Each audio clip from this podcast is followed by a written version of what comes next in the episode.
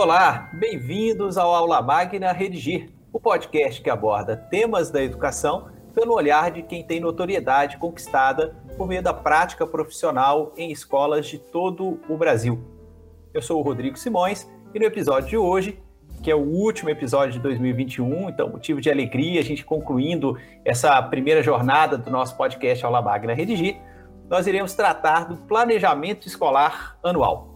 O que é importante considerar como se programar para o ano letivo seguinte, quais são os tipos de planejamento que a escola deve construir. Essas e outras questões nós iremos responder na companhia muito especial do consultor em gestão escolar, Gustavo Moreto. Seja muito bem-vindo, Moreto. Obrigado, Rodrigo. Obrigado a todos os ouvintes. Prazer muito grande estar aí com vocês. A satisfação é toda nossa, Moreto. Bom, o nosso podcast, como você já sabe, vai ao ar uma vez ao mês e o objetivo é abordar um assunto do dia a dia escolar. Nós trazemos convidados que atuam em escolas seja como professores ou gestores escolares, ou que estejam em contato direto com elas em função de atuarem como consultores ou gestores de redes de ensino, caso inclusive do nosso convidado de hoje. Se você ainda não ouviu os episódios anteriores, então dê uma passadinha no nosso catálogo logo após ouvir este episódio. E agora o episódio 10 já começou.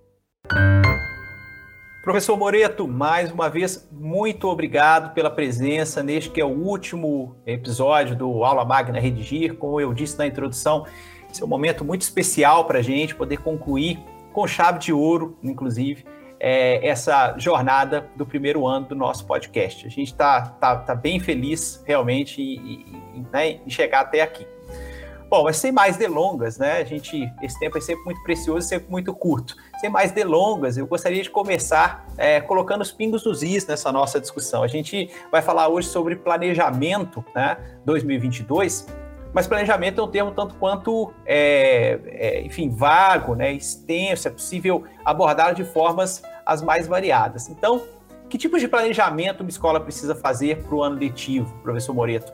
E aí eu queria começar exatamente com esse ponto, até aproveitando a sua experiência como professor, como gestor escolar, né, como consultor, especialista em gestão escolar, enfim, é bastante experiência e a gente pode se aproveitar dela exatamente para já começar entendendo, né? Que tipos de planejamento uma escola precisa fazer, Moreto?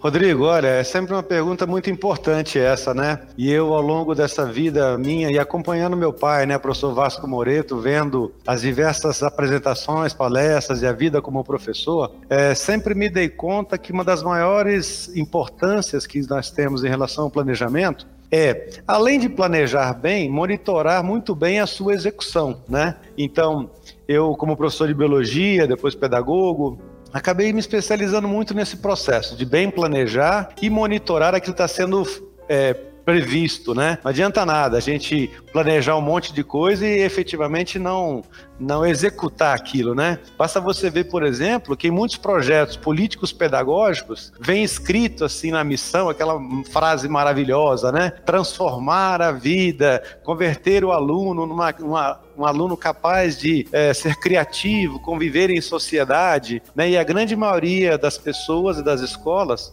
não consegue de fato medir né, se conseguiu alcançar, uh, por exemplo, o ensino da criatividade né, para as pessoas. Então, o planejamento é de fato um elemento essencial e, além disso, ele tem que prever o monitoramento das ações que estão planejadas. Né? Aí, pensando nesse sentido, Rodrigo, eu diria que o planejamento ele tem que seguir aquela métrica que é sempre dita muito tradicional, né? que é de prever quais são os conteúdos, as habilidades, as aulas, porque a escola, na verdade, se organiza dessa maneira. Acho que não há nada de mal nisso. Há quando o professor tem que fazer uma variação muito grande do que está previsto, né? Pensa num professor de história aí como você, que está duas ou três aulas por semana, né, no ensino fundamental. Se são 80 semanas de aula, ele tá, tem 80 aulas no ano. Se o professor previu as aulas todas e ele tem que mudar 50% delas, ou tem algo muito errado, ou ele é um professor que de fato escuta muito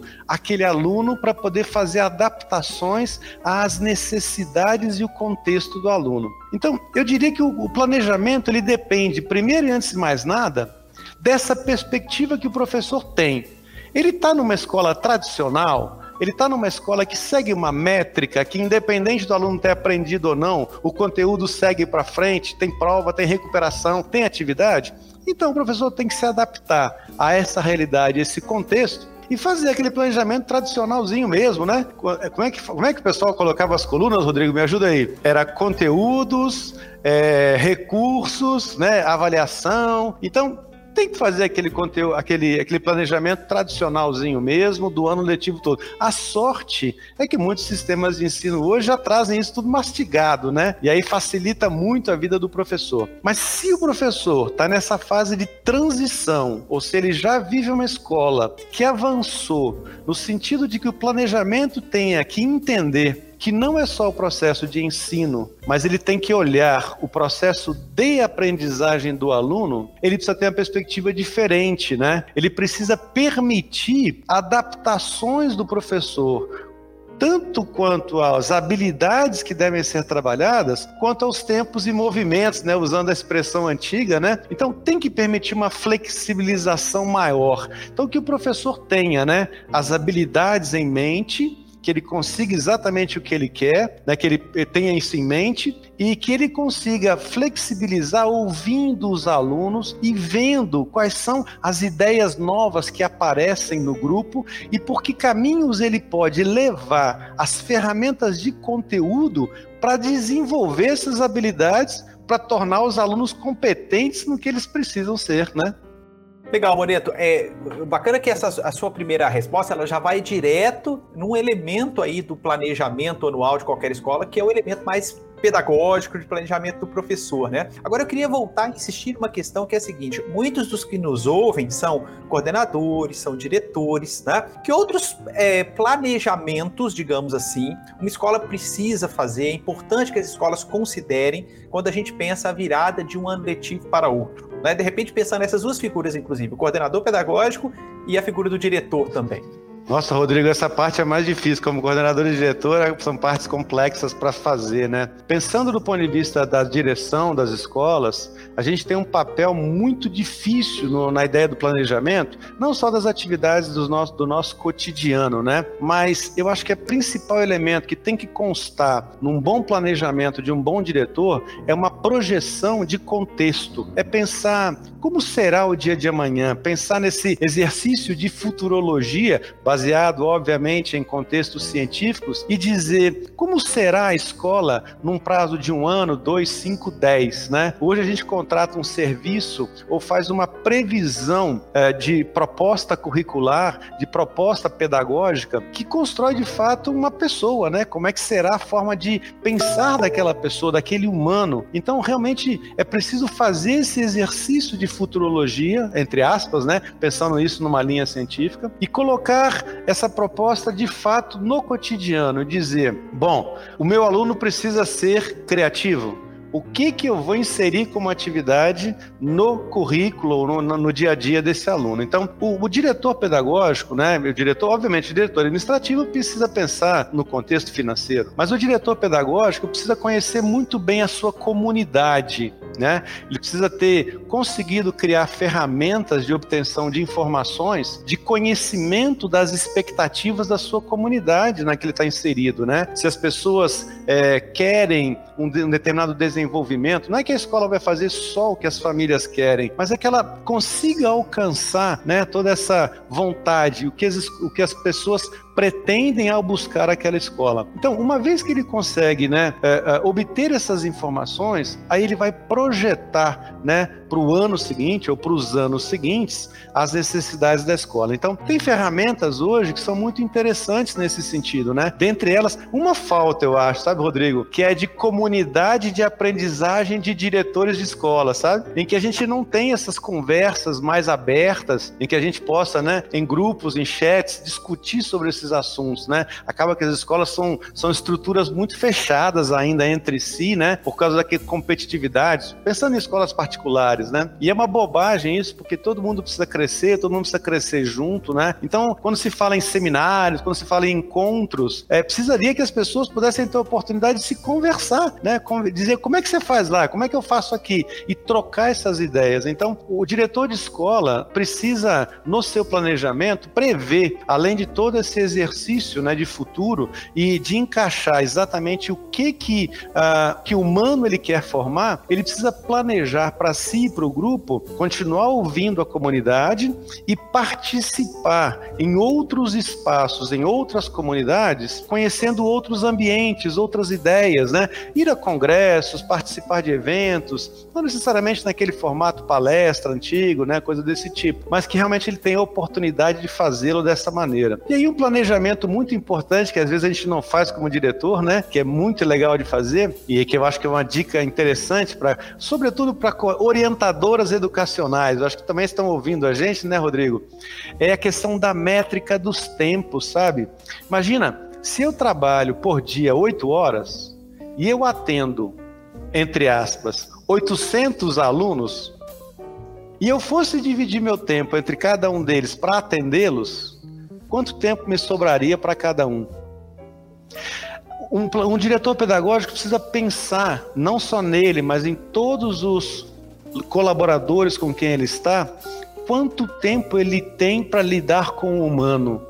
A gente hoje está tão envolvido né, com as ferramentas virtuais que são muito úteis para a gente, facilitam demais a nossa vida. Está aí a Redigir a Mais fazendo um sucesso danado conosco e com vários outros no Brasil inteiro. São ferramentas que realmente facilitam a vida da gente, mas facilitam para quê?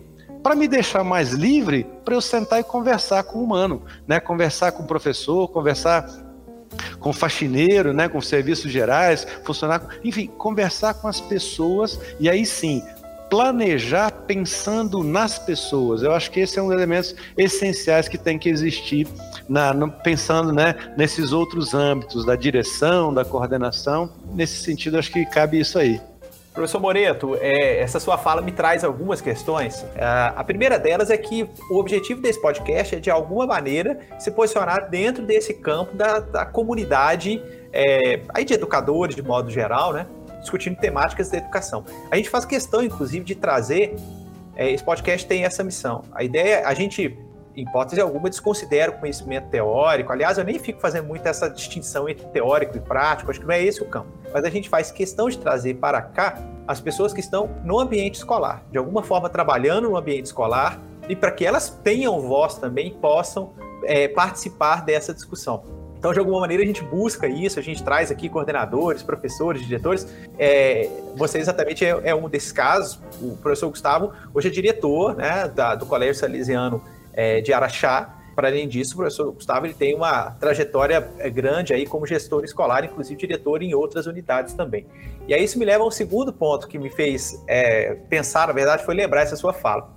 Quando nós trabalhávamos juntos, eu enquanto coordenador pedagógico, você enquanto diretor, um dia uma reunião, é, uma reunião de equipe de coordenação, a, a, você abriu a reunião dizendo assim, olha gente, vamos, vamos parar hoje para pensar o seguinte, caso a gente não tivesse amarra nenhuma qual é a escola que você é, gostaria de fazer? E era uma reunião de planejamento, Moreto. Era uma reunião de planejamento de ano letivo seguinte. Uma das reuniões de planejamento. E eu lembro que foi muito interessante, porque, primeiro, é, foi um momento para que a gente pudesse falar abertamente do que a gente gostaria de fazer, nem sempre conseguiria, mas porque também houve choque né, é, entre as perspectivas né, de um e de outro, né, de, de outro coordenador e tal, que é natural também nesse processo. Então, aí eu quero jogar uma, uma outra questão para você.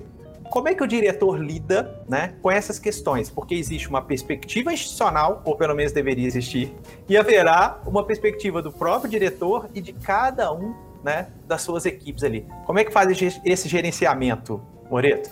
Cara, olha, Rodrigo, essa, essa tá, as pessoas, é, eu diria que esse instante é, o estado de arte, vou chamar assim, né? Realmente se aproxima do momento, porque é muito complexo, né? Você conseguir conjugar esses componentes todos que você citou, né? As perspectivas das pessoas, as perspectivas é, da instituição e juntar isso tudo fazendo toda a engrenagem e num caminho só, né? Uma, uma vez eu trabalhei numa instituição, Rodrigo, eu entrei e comecei a trabalhar e a gente da educação fala muito, né? A gente tem uma tendência a falar demais, completar a frase dos outros, já saber, né? Enfim, querer falar demais, fazer palestra o tempo todo. Então, eu entrei nessa instituição e eu comecei me dizendo, gente, eu preciso parar de falar. Então eu desenvolvi uma técnica chamada fecha-boquismo.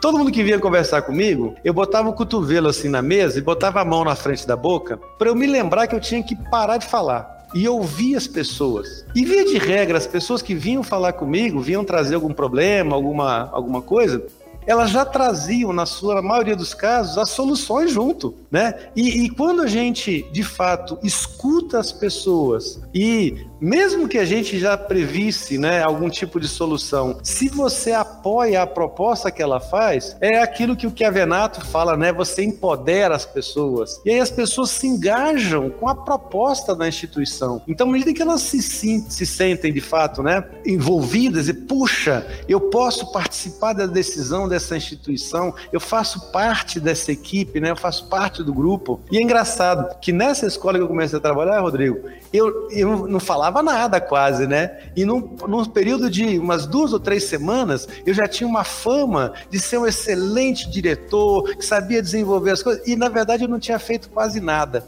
E é interessante, né? Como a gente, enquanto diretor, coordenador, e até mesmo professor, menos um pouco, mas a gente, nessa situação, a gente tende a querer resolver as coisas pelo pelos outros, né? E enquanto a gente deveria fazer o movimento contrário, deixar as pessoas trazerem para a gente as soluções. O mesmo se aplica ao professor na sala de aula, né? Enquanto ele quer ensinar o conceito para o aluno, se ele trouxesse um bom problema, né, a partir da problem-based learning, nessa metodologia de trabalho, de fato o aluno construiria algo com ele. É isso que propõe, né? A novas ideias da BNCC, enfim, eu acho que é o caminho que nós vamos seguir, de fato, vai ser um caminho muito diferente nesse sentido. Mas é legal, é legal você ter trazido, inclusive, essa história aí da, da reunião nossa, que são momentos né, que marcam realmente bastante a gente essa questão, eu, eu, vou chamar aqui de escuta ativa, né? Porque ela, ela promove depois uma tomada de decisão, mesmo que seja em conjunto, né? É. Eu acho que essa é uma das, das grandes das grandes questões para a liderança e para a gestão em qualquer quaisquer âmbitos, né?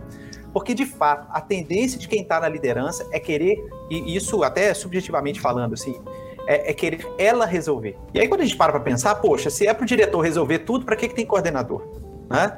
Se é para, né, se é para que é a mesma coisa pensar numa sociedade, né? Se é para imperar todas as ideias que eu tiver que colocar na mesa, então eu não tenho sócio. Para que, que eu vou ter sócio? Claro. E acho que isso vale para a sala de aula também, porque se é para o professor ter todas as respostas, para que você vai perguntar para os alunos, né? Então, legal. Acho que esse ponto mas, que você... mas a gente sofre desse, dessa cultura no Brasil, né, Rodrigo? Todo mundo acha que é o presidente da República é. que é a figura máxima que vai resolver tudo. E na verdade, né, a gente precisa romper com essa cultura. E você tem razão. A sala de aula é um espaço ideal para começar a construir essa ideia, né? Uma ideia diferente nesse sentido. Talvez eu possa ver se eu estou certo aqui, Moreto. Talvez a gente possa dizer o seguinte: o segredo de estimular a participação é entender que aquele que participa vai trazer soluções também. Não adianta você querer estimular a participação achando que você que vai resolver tudo, né? Claro.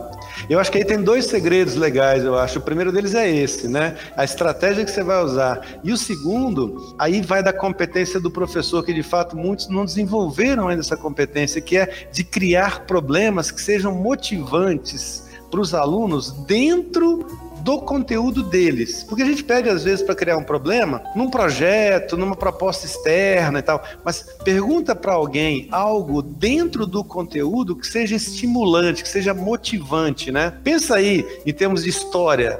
Né, Você que é professor de história. Se a gente perguntasse para o aluno assim, e se a família real não tivesse vindo para o Brasil? Ah, mas é mera especulação? É claro que é, mas o exercício né, vai fazer com que o aluno consiga buscar informações, buscar opções, pensar em contextos diferentes, né? Então, quando o professor consegue, tecnicamente falando, né, na sala de aula, trazer um problema que seja motivante para o aluno, de preferência, problemas polêmicos, né? né? As, as, ciências humanas são ótimas, fantásticas por causa disso, né? Elas permitem mais do que a matemática, enfim, as ciências ditas ciências duras, né? Então, elas permitem que a gente crie contextos polêmicos que o aluno possa se engajar, discutir, se envolver, né? E eu acho que esse é um caminho realmente bastante interessante para desenvolver essa cultura também. Legal. Bacana. Eu fiquei pensando aqui no exemplo da história, porque muitas vezes, na verdade, essa pergunta cativante, motivante, ela está do lado ali, porque a, a, a, gente tende a trabalhar muito numa linha cronológica ascendente, né? Então, eu vou começar lá de trás e caminhar aqui para frente. Mas, veja bem, você pode perguntar pro, pelo sobrenome do do aluno, né? E dali tirar consequências. Olha, né? Por que, que seu sobrenome é esse? Já, já pesquisou de onde vem? Né? Mas espera aí, aqui na sala tem gente que tem sobrenome de origem alemã, tem gente que tem sobrenome de origem portuguesa, tem gente que tem sobrenome de origem africana. Peraí, vamos estudar isso um pouco melhor e ver para a gente chegar aí sim na família real portuguesa e trabalhar colonização, enfim. É, essa é a magia da, da educação, né? O professor tendo tempo e criatividade, o céu é o limite. Agora vamos então pensar um pouquinho mais aqui é, professor Moreto, dentro ah, do planejamento pedagógico. E aí, eu falei de cronologia para história, vou trazer agora cronologia para execução de planejamento. Nessa altura do campeonato, nós estamos aí, hoje é dia 11 de novembro, né? Estamos gravando no dia 11 de novembro de 2021. Nessa altura do campeonato, as escolas já tem que ter feito ali matriz curricular, ainda mais pensando para ensino médio, por exemplo. A gente tem novo ensino médio né, vigente a partir do ano que vem. Já tem que ter feito matriz curricular, já tem que ter trabalhado calendário, qual que é o. Tem, tem digamos assim, cronograma certo né, para o planejamento do ano seguinte?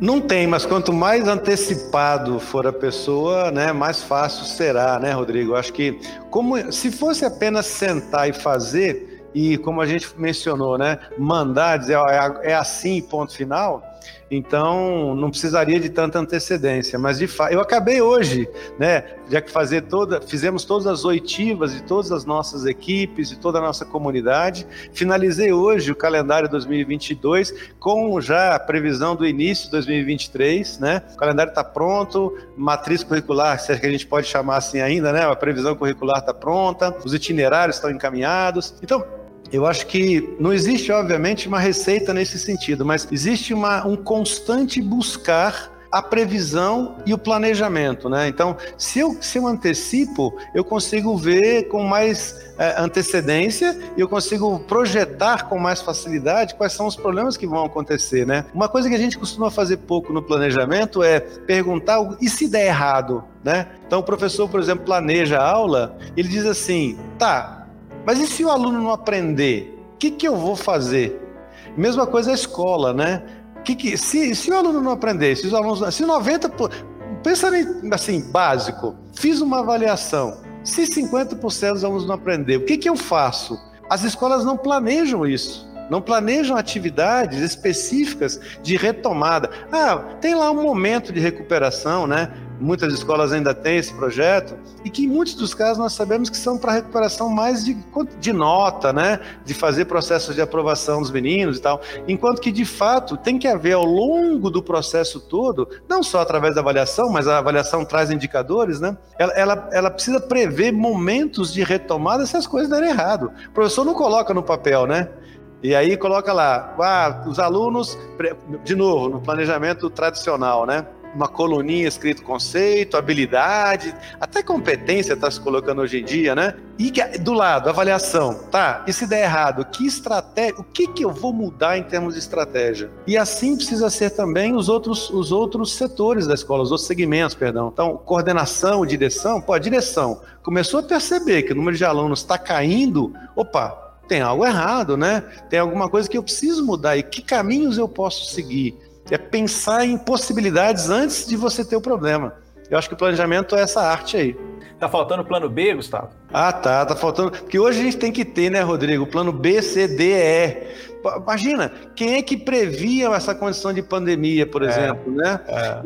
Então, imagina quem não tinha essa capacidade de é, criar né, vários, vários caminhos diferentes, né? É, aqui, por exemplo, a gente está na escola e a gente fez, ah, mas tem que fazer é, orçamento e previsão de valores de reajustes, né? Pô, nada mais justo do que você trabalhar, nada mais simples. Bom, vamos fazer três cenários: um estatístico, um otimista e um pessimista, pelo menos três, né? A pessoa tem que ter para não dar tiro no escuro, né? Que senão com tanta ferramenta que a gente tem, com tanta tecnologia, as informações, nós somos da era da informação, caramba, né? E as pessoas ainda fazerem previsões que não sejam, planejamentos que não sejam baseados em fatos e dados, realmente é complicado, né? Hoje eu escutei uma frase é, de um desses admiradores do Elon Musk, né? Que é esse que está mandando foguete todo dia aí para né, o espaço. É, que a, a, frase é a seguinte: olha, não preocupa com o plano B, não, porque se o plano B der errado, você tem ainda o alfabeto inteiro para o plano C, o plano D. Mas sabe, dessa piada, né, dessa questão, sabe, do que, que eu, aonde eu quero chegar é o seguinte: você tocou num ponto aí interessante que é, olha, é, as pessoas, é, eu tenho que traçar, traçar meta e ter alternativas em relação a essa. No final das contas, é um pouco disso, né? Quando você faz o planejamento, você está traçando ali uma meta, que é a aprendizagem dos alunos e essas alternativas. E as pessoas, eu acho que elas, incompre... É, elas não compreendem, né? Não sei nem se.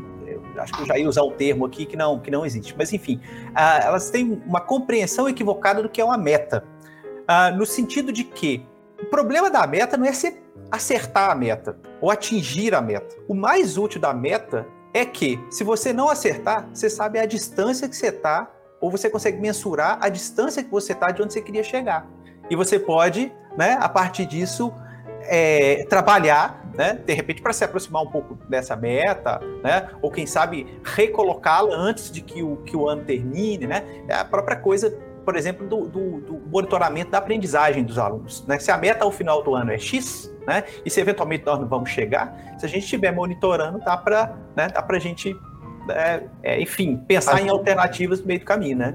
Agir corretivamente, né, Rodrigo? Se, é, exatamente. Se a gente chegou no final da primeira etapa. Bom, o um negócio legal, por exemplo, que a gente trabalha, a gente trabalhou junto, a gente vem trabalhando bastante tempo, e que muitas pessoas às vezes não se dão conta, é a questão da velocidade da leitura, por exemplo. Então, o menino tem que ler 150 palavras por minuto, com 80% de compreensão, de retenção de informações primárias para fazer a prova do Enem. Tá bom. O cara tá na primeira série do ensino médio. Você fez lá uma avaliação com os meninos, detectou que todo mundo tá lendo 70 palavras por minuto. Opa, tem alguma coisa errada, né? Precisamos ensinar estratégias de leitura para esses meninos, né? E aí fazer uma projeção, realmente nesse sentido você tem razão. Quão próximo ou quão distante eu tô daquilo que eu preciso fazer. Porque se, e aí entra a ideia do planejamento e do currículo mesmo, né? Pensa, se eu tenho um grupo de alunos que está no nono ano, que está lendo 80 palavras por minuto, que é pouco, pensando em projeções de Enem e provas desse tipo, né? É, e eles têm retenção primária de informações baixa, né? Em torno de 60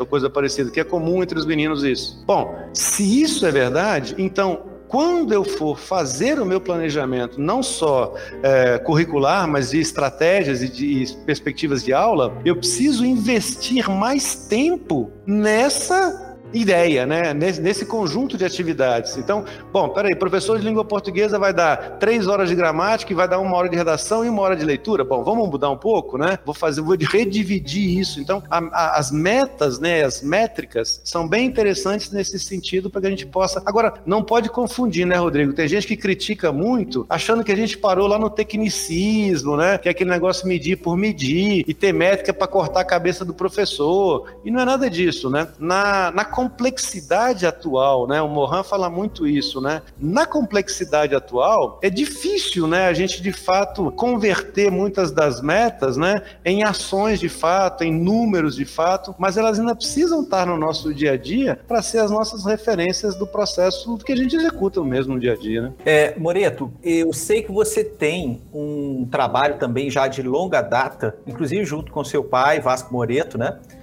Na área de consultoria em gestão escolar. Né? E me ocorreu uma questão agora. Você disse, olha, é, não tem cronograma específico, mas quanto antes você fizer, melhor. Né? Uh, a minha pergunta é, da sua experiência, agora sobretudo né, na consultoria, né, na Vasco Moreto Consultoria, A proposta é isso mesmo, né? Vasco Moreto Consultoria, estou certo? Isso, Vasco Moreto Consultoria Educacionais, isso aí. É. Uh, como é que é o nível de, de, de, planejamento das escolas? Assim, o pessoal realmente, de modo geral, antecipa ou normalmente fica coisa para o ano seguinte? Como é que, até para quem está nos ouvindo, poder se situar um pouquinho, né, em relação ao que acontece na sua realidade ali. Você consegue dizer para gente? Consigo. Bom, é, aí é preciso fazer uma observação muito importante, que muitas escolas optam por sistemas de ensino, né, que tem lá a sua qualidade e realmente a gente não pode negar, mas quando ah, uma escola opta por um sistema de ensino que já traz boa parte do seu planejamento pensado ela delegou, ela terceirizou esse processo de planejamento e alguém está fazendo isso com muita antecedência, porque realmente não dá para fazer antes. A maioria das escolas entrou nesse ritmo, sabe, Rodrigo? Acabou comprando peixe em vez de aprender a pescar e está usando já esses planejamentos prontos, né? E aí acaba fazendo apenas uma adaptação, uma construção um pouco menor, mas obviamente que com isso vive uma outra realidade, né? a realidade de outra construção, outra proposta didática. Então, são escolas que às vezes não, têm, não sabem exatamente o que querem ou estão apenas no mercado para conseguirem espaço em termos de mercado, né? usar o nome de alguma, alguma franquia, algum sistema de ensino para alcançar resultados de números de alunos e não sabem exatamente o que querem. Né? Mas pensando em termos de Muitas escolas estão nessa linha. Aquelas que não estão nessa linha e de fato pensam o seu planejamento, não têm tempo hábil, porque precisam desenvolver muita coisa. E o modelo de negócio, né, de professor horista, muitas vezes não permite que o professor esteja disponível há muito tempo, né? Então deixam realmente para fazer num período muito ruim, que é o período de dezembro, né? Aquele período que o professor já está cansado, já não dá conta mais de fazer as atividades e ainda colocam a faca no pescoço do professor, né? Diz professor, professor, você tem que planejar o ano inteiro. Então, como é que professor de matemática, que dá 5 aulas por semana, né? São 40 semanas de aula, são 200 aulas, tem que planejar aula por aula? Não há, não há cristão que consiga fazer, né? Então, há, muitas escolas estão vivendo. Então, tem esses dois grupos, né? Esse grupo de escolas que está tendo muita dificuldade de fazer esse planejamento, e esse planejamento, de fato, ele não é realista. O que eu tenho visto é isso, é que os planejamentos não estão realistas, e mais do que isso, Rodrigo, muitos planejamentos não estão permitindo, além dessa flexibilização, a inserção de ferramentas que possam ajudar ao professor a enxergar caminhos de derivações possíveis sabe? Caminhos de projetos diferentes, caminhos de ideias novas. Então, esse espaço realmente ele não está existindo. Então,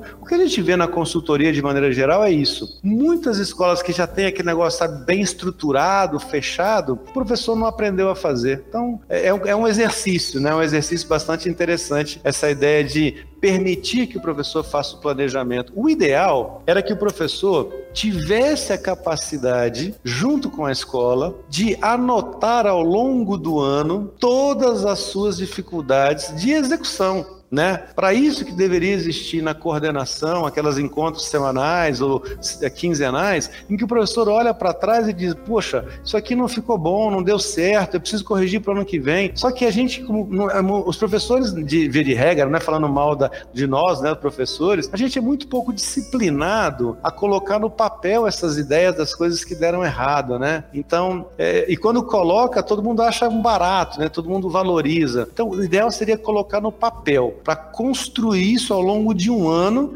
e aí o planejamento já está praticamente pronto pensando nesse sentido, né? Então, se eu entendi bem a sua construção, porque essa era uma dúvida que eu tinha, assim, já desde quando surgiu o tema, eu pensei, ah, essa era uma questão que eu queria abordar um pouco, que é quem deve participar do planejamento, vamos pensar o planejamento pedagógico, né? Agora eu tô centra... o assunto começou um pouco mais aberto, mas agora já estou centrando mais o planejamento pedagógico. Uhum. Quem deve participar, pensando ali as figuras, né? Que vão desde figuras mais óbvias, coordenador, orientador, próprio professor, mas existem outras pessoas, outros é, é, profissionais dentro da escola. Você tem a figura dos disciplinários, né? Será que faz sentido envolver, por exemplo, até a portaria, a secretaria, é, bibliotecários, né?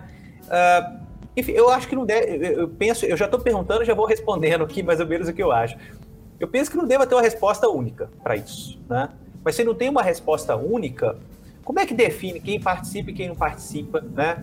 Que, dica que você traria para a gente aí, de repente? Rodrigo, aí existem dois, duas partes, né? Uma parte, de fato, da oitiva, né? Por exemplo, chegar numa escola uma das principais pessoas para quem você deve perguntar se os alunos daquela escola têm, construíram valores é para a moça da cantina. Porque se ele, se ele vai na cantina, a moça da cantina, eles fazem aquelas filas enormes, fica aquele bololô, tem pouco tempo. Se a moça da cantina te diz assim, nossa, esses meninos dessa escola são mal educados demais, por mais que a escola né, tenha um projeto e às vezes enche a garganta para dizer, né, trabalhamos princípios e valores, isso não está acontecendo de fato. Então, é de fato ter essa sensibilidade. Mas do ponto de vista técnico, quem deve participar da construção efetiva são a coordenação e os professores. Os diretores, na maioria dos casos, estão ali para dar diretrizes, né, políticas, linhas de, de trabalho, filosofias e apoiar todo o projeto como um todo, né? Mas do ponto de vista executivo, e obviamente o diretor está lá para também monitorar se a coisa está indo no caminho certo, né? Mas o núcleo principal são coordenadores e professores. É por isso que eu, que eu defendo, sabe, Rodrigo, uma das coisas que as escolas não entendem, que essa perspectiva da hierarquia e da condição de salário, sabe? A gente vê, às vezes, coordenadores coordenando um mundaréu de turmas por salários muito baixos. Não é que estejam fora do mercado, mas é difícil você conseguir construir uma escola quando você tem um coordenador que não tem a competência, não tem a dedicação e de fato não tem a capacidade de construir a escola, né?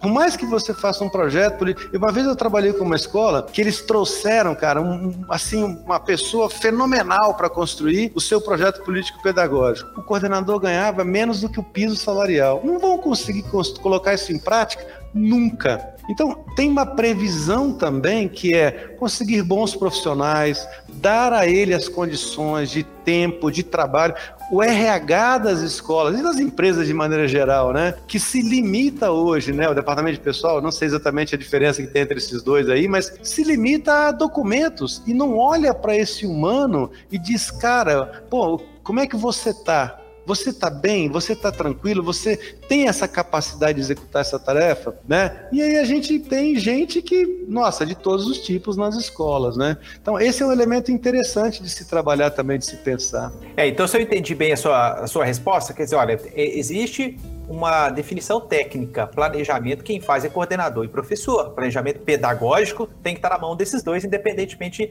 dos demais. Aí eu vou trazer então aqui uma, uma reflexão. É, eu tenho a impressão de que, a boa parte das vezes, há uma desconexão entre a, as lideranças das instituições diretorias, às vezes quando é, é, é escola confessional, a, própria parte ali de direção mais geral e tal, e essa própria equipe de coordenação. Né? A gente sabe que muitas vezes as instituições elas têm dinâmicas é, de diretoria que às vezes são, são voláteis mesmo. Vai acontecer alguma coisa e, e vai mudar quem é responsável por aquilo, por aquilo outro. Uh, e, e, e, muitas vezes quem está lá na coordenação, às vezes foi contratado porque tinha proximidade com um, mas não tem proximidade com o outro e falta o entendimento do propósito dessa instituição.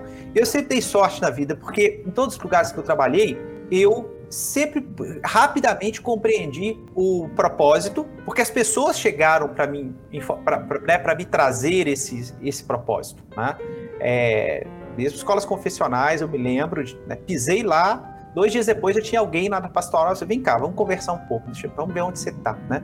E aí eu me lembro, inclusive já para ir finalizando esse comentário, é, eu me lembro de que uh, eu recebia eventualmente um aluno interessado, um pai interessado, tá, vamos conhecer a escola? Vamos. Primeira coisa é onde é que você está pisando? Você está pisando numa escola que pertence a fulano de tal, que tem essa essa história, essa, essa, essa trajetória, tá, tá, tá, tá, tá, tá, tá. Eu posso até não, não concordar com tudo, mas é dentro, eu faço parte daquela instituição e represento aquela instituição. Então, eu, enquanto coordenador, eu tenho competência técnica do ponto de vista né, da pedagogia para fazer, e eu vou ter competência também institucional para fazer a coisa, né? Aí eu, tô, eu fiz essa digressão toda, né? Para voltar exatamente do ponto que você falou: RH, pessoal e, e, cuidado com os profissionais, né? Porque não adianta ficar cobrando todo mundo que tem que bater o ponto, né? E que chega na hora, não faz hora extra, se você não constrói uma identidade institucional, né? O planejamento pedagógico Ó, falei pra caramba para chegar aqui numa quase com uma pergunta para você, ó. Planejamento pedagógico precisa a todo custo refletir a identidade institucional. Sem certo? dúvida.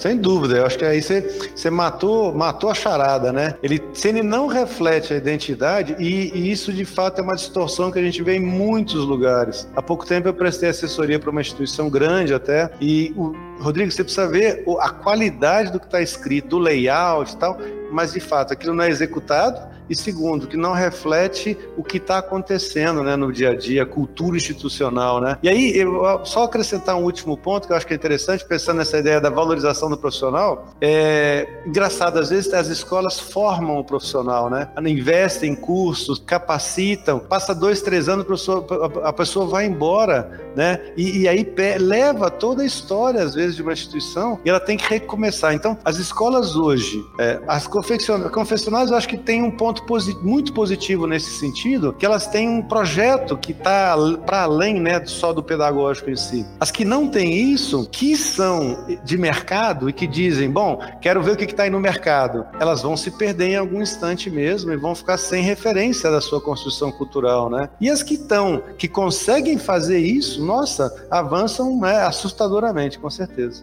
Pois é, então acho que está aí, né? Eu, eu queria realmente destacar nessa nossa conversa assim, um dos erros principais que eu vejo em matéria de planejamento pedagógico é isso. Assim, quem está lá desenhando, fazendo planejamento, está muitas vezes a quilômetros de distância do objetivo institucional. Isso gera um choque danado, porque, no final das contas, apesar de ser uma instituição, está cada um caminhando para um lado. Né? Isso, só, só, só, um último ponto, Rodrigo, que eu esqueci de mencionar, que às vezes, quantas vezes a gente chega em redes, né? Redes escolares, uhum. e que a gente pergunta assim: o que, que você está fazendo? Ah, estou preenchendo o formulário de planejamento. É, por que, que isso aqui é assim? Não sei, eu sei que mandaram eu fazer e a inspetoria, a, o regimento, a coordenação que está lá em outra cidade, né, que é Deus, digamos assim, né, mandou fazer, eu tenho que fazer, né, e, e simplesmente eu tenho que executar. Isso é uma falha assim, é, assim incrível que ainda acontece nas escolas também. Desculpa aí, segue teu comentário. Não, imagina, legal porque agora veja, seu comentário trouxe ou nos trouxe novamente para a questão da valorização do, do profissional, ou seja, é, como é que faz as pessoas participarem? Valorizando a participação dela. Não serve um formulário que ela está preenchendo, sabe lá Deus por que motivo, né? Se, ela, é. se ela for participar é, e ela realmente é considerada na instituição, ela vai saber exatamente o que, que ela está fazendo, né?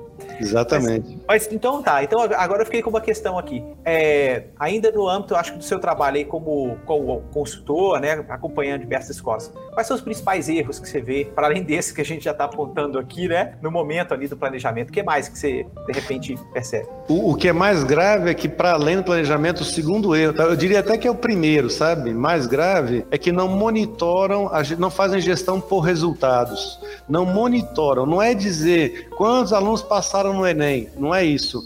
Não sabem monitorar, né, de fato, a velocidade de leitura, quantos para casas o aluno fez, o que, que ele aprendeu, quais habilidades ele aprendeu e quais ele não aprendeu. Nesse sentido, até as plataformas digitais, né, como a Redigir hoje, têm trazido para a gente uma, uma facilidade tão grande, né? Às vezes a gente faz uma avaliação, a gente aqui usa fazer avaliação externa com um, um sistema, né, desses de avaliação. O relatório que a gente recebe de vocês, né, e desses é tão detalhado, mas tão detalhado, que você consegue ver minúcias do processo de aprendizagem, né? Que, e para nós facilita demais essa condição. Então, esse é um caminho bastante interessante, né? E, e em muitos dos casos, as escolas não sabem criar esses indicadores da, do seu, da sua qualidade qualidade? Bom, basta você ver.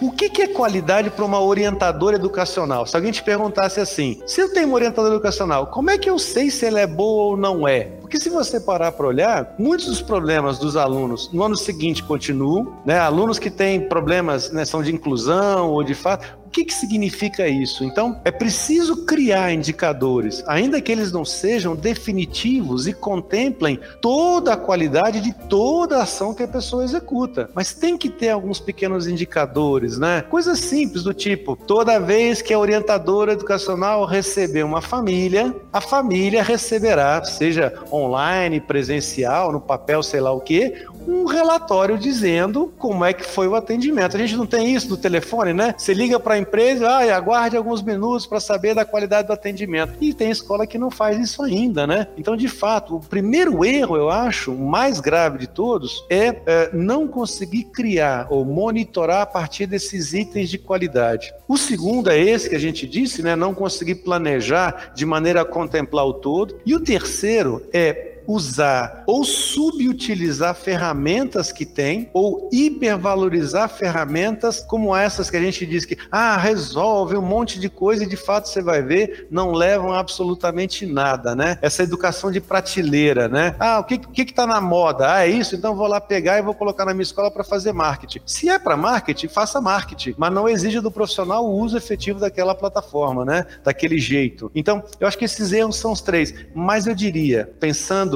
de fato, o mais grave associado a isso tudo é não olhar para as pessoas, Rodrigo, né? Olhar para os profissionais e pessoas. O, Moreto, esse último ponto que você traz, é, ele, eu, eu acho assim, é, talvez um, um, um paradigma que vai ser que precisa ser repensado. o ponto onde eu estou querendo chegar é o seguinte: eu vejo escolas, e aí eu estou generalizando mesmo, de modo geral, com ambientes extremamente engessados. Todo mundo já sabe o que faz, como é que faz. É, chega às 7, bate ponto, vai dar aula, tem que terminar às 7h50, os alunos também sabem como é que faz. E em alguma medida eu não estou nem criticando esse modelo, assim, a forma como funciona bem e tal. Acontece o seguinte: o mundo está, tá se modificando muito rapidamente é, a partir de outras estruturas. E as pessoas estão começando a pensar de forma distinta. Vou te dar um exemplo. É, eu lido aqui na Redigir é, com né, uma frequência bastante considerável com desenvolvedores, com programadores. Né? Então você vai fazer o processo de seleção de um programador, você vai. Todas as certezas que você tem sobre o mercado de trabalho, elas vão por água abaixo. Todo mundo quer ser registrado em carteira de trabalho, o programador não quer. Todo mundo quer o, né, o horário de trabalho de 8 às 17, uma hora de almoço e tal. O programador não quer. Todo mundo apresenta o título de graduação, mestrado e doutorado. O programador fez um curso de um ano e meio e depois ele aprendeu tudo num fórum, não sei aonde. Né? E o programador quer trabalhar de casa, home office, não quer ir lá bater ponto e tal. Né? Pô, então não vai dar certo, vai dar tudo errado. Não, dá super certo, o pessoal é hiper produtivo. Acho que se eles viessem aqui bater ponto seria pior. Com né? certeza, com certeza. Então, eu acho que eu, eu, fico pensando que é quando você diz assim, precisa olhar para as pessoas, eu acho que a escola precisa repensar um pouco o formato, e esse vai ser um desafio, inclusive do ponto de vista trabalhista, porque você paga o professor por hora de aula, né? É. Mas repensar um pouco o formato dessa coisa de, né? O professor que chega, que tem que dar aula de 7 a 7h50, estando bem ou estando mal. Aliás, às vezes a turma não está bem. Já aconteceu isso, de chegar e você não tem condições de dar aula para esses meninos. Mas se eu não der a aula, a direção, a coordenação, seja lá quem for, vai ver e vai me. Né? É isso, né? Hoje, hoje, Rodrigo, se perguntasse para mim, eu queria receber a tudo em criptomoeda. que nem CLT, nem pois nada é. disso. Aqui, mas aí entra um fator, eu acho que as escolas pecam muito, sabe, Rodrigo? Elas não têm é, equipes de inovação ou que pensem a inovação, não só a inovação na perspectiva didático-pedagógica, quanto a inovação no sentido do modelo de negócio. Não cabe mais hoje. Talvez as MOOCs, né, a, a, os sistemas que fazem aulas aí livres, abertas na internet, tal, consigam progredir porque tem um foco específico. Mas as escolas, não cabe mais uma escola que pense, né? Ela pode até fazer uma adequação ao seu projeto e fazer um projeto de qualidade, uma execução boa, mas não dá para pensar em um currículo que seja único para 50 alunos na sala de aula, em 50 alunos juntos pensando do mesmo jeito, com a customização, ela precisa fazer parte do modelo escolar. A capacidade adaptativa, né, que vocês falam muito aí na Redigir, né, que é uma plataforma adaptativa. Você precisa dar é, a, a cada um aquilo que ele precisa, né? Precisa que cada um tenha o seu tempo, o seu desenvolvimento desenvolvimento e as escolas precisam rever o seu modelo de negócio. Esse modelo de negócio. Agora tem um negócio interessante, Rodrigo. O modelo de negócio, ele acompanha gerações, né? Então, esse modelo de negócio, ele ainda está presente na cabeça de quem consome, que é o pai.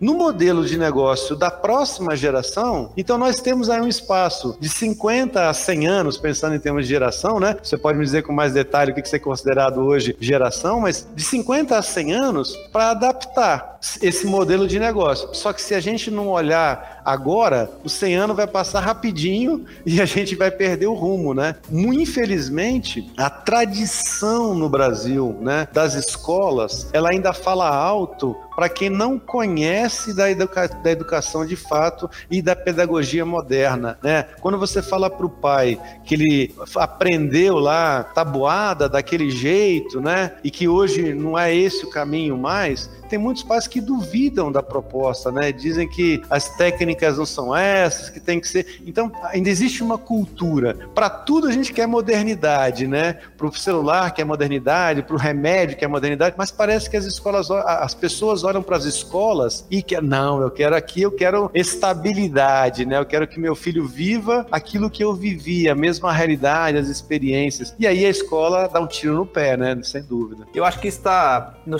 é, no cerne da questão da do escola de qualidade. O que, é escola de qualidade? Porque, e aí, eu vou, eu vou, contar um caso breve aqui, sem contar, vou contar o milagre vou contar o santo, né? Mas eu, eu, eu tive a oportunidade uma, uma vez de, de, consumir um serviço que depois, ao final do, do processo, ele me dava uma comparação entre o desempenho da minha turma e o desempenho de uma referência deles lá que a propósito era uma, uma turma deles próprios e tal. E ao longo do ano letivo, o que que eu percebi? Na verdade, a cada mês ou a cada etapa Tá? Esse, esse, essa referência que, que esse serviço prestava e que ele, que, ele, que ele me dava ali, né, que supostamente era referência de qualidade, é, não, não moveu uma, uma, uma linha. Assim, o que era no início era no final. Só que é, era estava no topo. Então, assim, se, se a gente for pensar aqui em aproveitamento Estava lá em 98%. Só que estava 98% em fevereiro, em dezembro estava 98%, tá? Já o da minha turma começou 60 e estava 89. Aí eu te pergunto, qual escola é melhor? Para o modelo né, de, de, de, divulgação tradicional, aquela escola lá, ou aquele, né, aquele serviço lá é melhor, porque ele é 98%, né? E a minha é 89%. Mas peraí, eu tirei os meus alunos de 60 e levei para 89%, e lá era 89% e assim ficou. Né? Então, a própria noção do que é escola de qualidade, do que, é efeito, efeito escola, é, tudo isso passa, porque no final das contas pesa muito Enem, pesa muito desempenho no Enem, né? É, é. Então, essa questão de uma disruptura no modelo escolar passa pela ideia que a gente tem do que é escola de qualidade, né? Pois é. E, e aí, aquela história, a escola de qualidade precisa aprender a olhar para esse aluno, né? Eu atendi um aluno hoje aqui, Rodrigo, o cara era muito inteligente, mas tem uma certa é, capacidade de oposição, sabe? De, é muito tem uma, algum elemento de oposição. E se a gente não olha para essa pessoa, né, para esse aluno e diz assim, peraí, eu não tenho que descartar esse cara da minha escola, né? Eu tenho que ser capaz, enquanto escola, de dar a ele o que ele precisa para ele conseguir alcançar o sucesso dele. Isso é que de fato é o efeito escola e o sucesso da escola, né? Mas infelizmente a gente ainda tem uma geração que ainda olha né, de um outro jeito essa perspectiva. Mas a gente está mudando, né, Rodrigo? Acho que a BNCC traz essa visão para professores, traz essa visão para escolas e acaba trazendo essa visão para a comunidade como um todo, né? Quando ela diz, opa, não é um currículo que eu estou propondo, estou propondo uma perspectiva de ensino, estou propondo um alinhamento, estou propondo uma visão né, educacional. Aí as pessoas passam a dizer, ué, mas peraí, não tem que mais saber a, a tabela periódica de cor? Lembra dos professores de cursinho, Rodrigo? A gente aprendia as tabelas periódicas de cor, achava um barato. Meu professor chamava Rubens. Aí ele dizia assim, ó, hoje li na cara do Rubens que casar é fria. Hidrogênio, lítio, sódio, potássio, rubídio, césio e frança. Cara, são coisas que a gente grava na memória, né? É um barato do ponto de vista técnico isso. Mas conseguir de fato uma escola, né, que pegue um aluno que tem dificuldades e alcance a aprendizagem e o seu sucesso, como você falou, o seu sucesso não significa que não seja o sucesso na sociedade, né? Como você falou, cara pode não ter esse sucesso efetivo na escola, né? Alcançou o sucesso dele. Mas ele virou programador, que é aquele que vai fazer, né? O programa que vai fazer toda a diferença na vida de todo mundo. Poxa, eu acho que é, é rico, acho que é bonito isso na escola, né? Agora, Moreto, a gente não tem 50 anos, não. Nós temos que fazer, ei, nós temos que fazer muito mais rápido, né? Já foi a época que a gente tinha 50 anos para poder mudar. Que daqui 50 anos já é outra, né? Verdade, já, já é outro mundo, né? E aí, Rodrigo, esses dias, meu pai, eu tava fazendo a palestra junto com meu pai, né? E aí ele, aquela, a gente faz aquela palestra, né? O velho e o novo, eu defendo a escola velha e defendo a escola nova. Cara, você acredita que eu ainda ganho em muitos lugares? As pessoas ainda acreditam e confiam mais. Não sei porque eu sou convincente, né? Mas muita gente ainda brinca, né? Aceita nisso. Mas ele falou assim, que é uma coisa que muita gente fala, né? As profissões do futuro ainda não foram inventadas. Depois eu fui para casa me perguntando, gente, que profissão que pode ser? Eu não consigo nem imaginar o que, que será uma profissão que não foi inventada ainda. O que, que seria? Não sei, quer dizer, é de, esse exercício né, é difícil pra caramba pra gente também. Mas vamos fechar com uma, uma questão atualíssima e, já, e vai exatamente o que você estava dizendo aí agora. Quer dizer, vamos pegar o ensino médio, tá? Queria te, te fazer uma última. Aqui vai ser uma espécie de provocação. Ensino médio, 2022, novo ensino médio, tem BNCC, mas tem Enem antigo, né? Que dica que você dá para as escolas? Como é que se né, para os coordenadores, até para os professores e diretores também? Como se organizar diante de um cenário de transição como esse que a gente vê por aí? Primeiro, acho que é preciso ficar muito atento ao que está acontecendo e ir com calma, sabe? Fazer as mudanças na medida da necessidade. Não usem a mudança como ferramenta de marketing não use, ah, não usem a mudança como ferramenta de marketing. Ou seja, ah, eu vou fazer a mudança para que eu possa, em termos de mercado, me posicionar de um jeito e as pessoas acharem que tem que vir para cá. Então é fazer as mudanças com calma, respeitando as necessidades dos alunos e da comunidade. Segundo, ficar realmente muito atento e com o olho no, no, no, no peixe, não tem na história assim, mas no peixe ou no gato, né? Olhar para o Enem e não esquecer que, de fato, a gente ainda tem os próprios elaboradores de questões do Enem não estão vivendo essa mesma realidade, né? Que nós estamos na escola de educação básica, são professores do ensino superior e apesar do pessoal da pedagogia discutir, as pessoas das outras áreas não discutem isso, né? Nada contra a engenharia, muito pelo contrário, mas o engenheiro não está nessa discussão pedagógica no nível que nós estamos. Então, se ele for chamado a elaborar uma questão, ela tem uma tendência a ter muito mais a perspectiva técnica e conteudista do que a partir de um problema, né? Então, é olhar para isso e não esquecer que essa é a base dessa construção e acabar trabalhando nessas duas perspectivas, né? A construção do humano e ao mesmo tempo trazendo, sem esquecer essa ideia do conteúdo. Eu acho que a BNCC, dentro dos itinerários, Rodrigo, vão ensinar muito para a gente, sabe? Vão mostrar se de fato a gente consegue, a partir dessa liberdade curricular, liberdade de componente né, é, curricular, alcançar as habilidades que a gente previa mesmo, né? E eu acho que é legal. Você até colocou aqui para mim uma, uma habilidade, né? As habilidades são baratas, né? Porque elas descrevem quase que um tratado inteiro, cabe mil coisas às vezes numa habilidade. Mas quando uma escola de fato consegue olhar para a habilidade e dizer conseguir alcançar isso, nossa, é fantástico, né? Realmente é um, é um caminho bastante interessante. Então, eu acho que a gente tem muito a ganhar, tem uma perspectiva muito boa da BNC. Vão sofrer, né, Rodrigo? Aqueles alunos que estão nessa fase de transição, sobretudo os que vão, vão, vão para a segunda série, para a terceira série no que vem, vão olhar para trás e dizer: que é isso? Isso não existia na minha escola, puxa vida, né? Mas os meninos serão muito mais empreendedores, eu acho, serão muito mais capazes, né, de resolver situações do seu cotidiano. Eu acredito muito nisso. Eu acho que a gente tem que é, tomar essa, essa perspectiva para fazer da educação realmente avançar. Legal, bacana. Quem está nos ouvindo e tiver interesse em aprofundar um pouco mais sobre essa questão desse período de transição, tem dois episódios do podcast que eu indicaria. Um que é, inclusive, o primeiro episódio, que vai tratar um pouco sobre ah, o novo ensino médio e o novo Enem, e como é que a redação está dentro desse, desse cenário. Ah, e tem também um outro episódio sobre projeto de vida, que é uma outra temática, que eu não vou nem abrir aqui a discussão, porque senão a gente não termina nunca mais esse, é, esse legal, podcast. Projeto de vida é uma coisa muito legal mesmo. Pois é, pois é. Bom, mas é isso, estamos chegando aqui ao final dessa, dessa nossa conversa, mas antes a gente ainda tem no nosso podcast o Dica do Podcast. Chegou a hora no nosso podcast em que a gente traz dicas relativamente ao assunto em que estamos tratando e, como a gente sempre faz, primeiro o nosso convidado. Então, por favor, professor Moreto, as suas dicas. Rodrigo, eu vou dar uma dica que eu acho que é importante, que é uma, um dever de casa, né?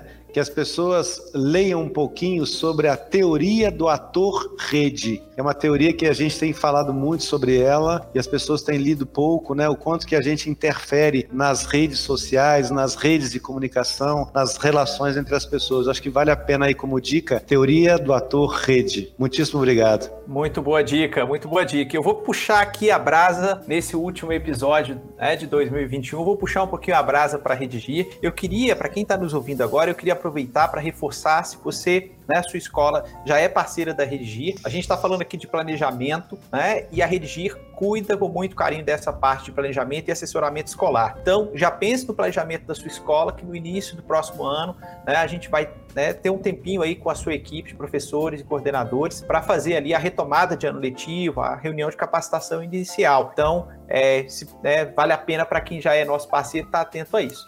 Quem não é parceiro da Redigir, né? Ah, bom, nesse caso, eu queria é, dizer que você pode contar com a Redigir para o seu planejamento. Né? A gente, é, inclusive como forma de conhecer a plataforma, a gente oferece um simulado diagnóstico gratuito para as escolas.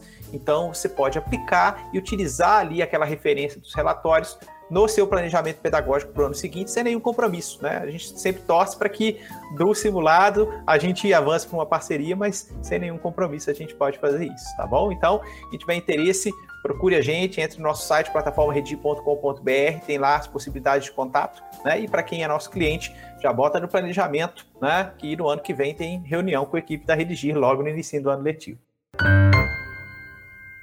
Bem, então estamos chegando ao final de mais um episódio. Eu gostaria primeiramente de agradecer ao carinho da audiência de quem nos escuta. Se você ainda não ouviu os episódios anteriores, basta procurar pelo nosso podcast, o Aula Máquina Redigir, no seu tocador de preferência. Nós estamos no Google e no Apple Podcast, além de estarmos também no Spotify. Siga-nos e ative o sininho para receber as notificações de novos episódios. A gente também deixa os links no nosso blog, então, caso prefira, basta procurar no blog lá na plataforma Redigir. Bom, eu também não poderia deixar de agradecer a gentileza do professor Gustavo Moreto em aceitar o nosso convite, estar aqui hoje. Professor Moreto, muitíssimo obrigado. Eu que agradeço, Rodrigo. É sempre bom conversar com você. Né? Essa parceria com a Rede Gira é importante para a gente e que a gente tenha a oportunidade de ver os resultados, né? Porque nós não temos 50 anos, como você falou, né? Que a gente consiga enxergar os resultados da educação o mais breve possível. Muito bem, é isso aí. Valeu. Eu acho que eu sou daqueles otimistas. Eu acho que, apesar dos pesares, a gente tem avançado, né? A, a, gente pode criticar a escola brasileira, mas ela nunca foi tão boa. Essa é a grande verdade, né? Isso aí. Bom, é... e o nosso próximo episódio é só no ano que vem. Né? Agora a gente está encerrando, então a gente já está preparando uma segunda temporada do Aula Magna Redigir. Por hora, a gente deseja férias, né? Já já o descanso está chegando para todo mundo, então né, chega junto aí com o Papai Noel, com o Réveillon. Então aproveite as festas, aproveite as férias, recarregue as baterias para que em 2022 a gente siga juntos aí na jornada da educação. É isso, tchau!